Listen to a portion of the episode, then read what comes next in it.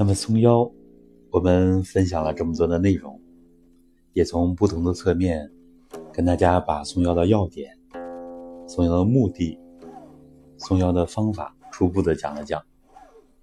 那么这次我们就把具体怎么练松腰跟大家来梳理一下。首先呢，松腰气要足，这个是一般练腰容易忽略的地方。问大家看到的也都是松腰的体相、松腰的外在表现，而我们往往容易忽略了真正的松腰内在的物质基础。这个基础呢，实际就是要气足啊，气要充足，这一点非常关键。气足，我们可以通过揉腹啊，揉中脘、揉肚脐都可以，这是简单、非常便捷的方法。然后呢，就是憋气。我之前也分享过那种增强精力的调息的方法。把气吸满，然后憋住，其实就是在命门在下田这个地方转圈。这个方法，大家到时候可以看一看，练一练。这个方法呢，是我们命门内窍气足的啊。这有的老师形容像气胎一样，就像轮胎胎压很足那个状态，那气非常足了，然后慢慢的腰才能更深层的松开。所以这就是我们理解的练松腰的物质基础，气要足，气要足起来。然后呢，这其实我们也可以用拉气、用抻气的方法啊，带气字的，这都是往里补气啊。捧气灌顶也可以。更主要的是通过呼吸，因为呼吸是跟松腰关系很密切的。这需要我们最好有比较好的放松的基础。然后再来多加练调息，练憋气，能更好的把腰的气充起来。实际上增强精力，那就是包括气，包括我们肾里边的元阴元阳啊，肾精的充足，这也很重要。如果精气不能节约的话呢，松腰的进程也会变得缓慢的多。所以老师的诗里边提到。精养灵根，气养神，积精累气，以成真。真要是有志于松腰的啊，对精气呢要更多的爱护一些，呃，减少淡精竭虑。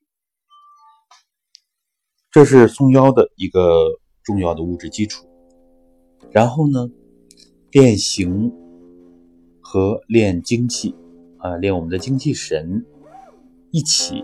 来练的方法，就是我们经常提到的站桩，这是松腰自古以来非常重要的，也是非常行之有效的练功方法。除了蹲墙，我们其实在完人科学体系里面，还有一个重要的方法，就是直腿坐松腰法。啊，这以后也是我们分享的重点。其他围绕着松腰有我们的辅助功法，像蹲墙。蹲墙呢，也是有非常好的基础之后，我们再建议加上呼吸啊，加上呼吸。松腰还有在我们的大功法里边，行神桩里边就有好几节练松腰的。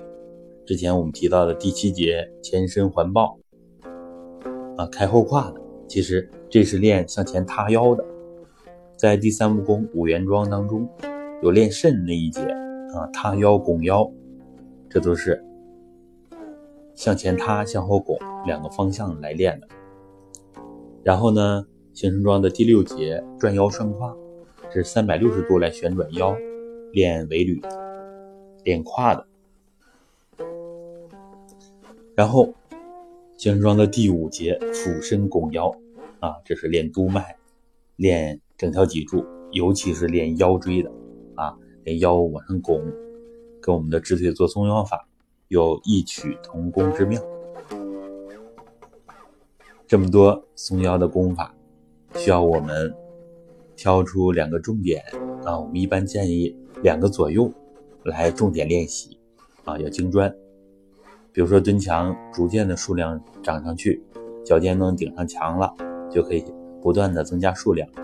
当然要尽量的放松来练习，这样才真正符合我们动功的要求，松静自然。这样增加数量，能增加到一二百个以上，每天都蹲，这个松腰的进程就会提高很快。扶正弓腰，我们也有相应的口令词，在。智能动功口令词那个专辑里边有专门练俯身弓腰的，这样我们可以单节的这么来练，松腰的作用更大。然后直腿坐呢，每次尽量半个小时，这样才更加有效。好，那么关于松腰的这个练法，我们主要就介绍这么多。有问题呢，我们下来再交流。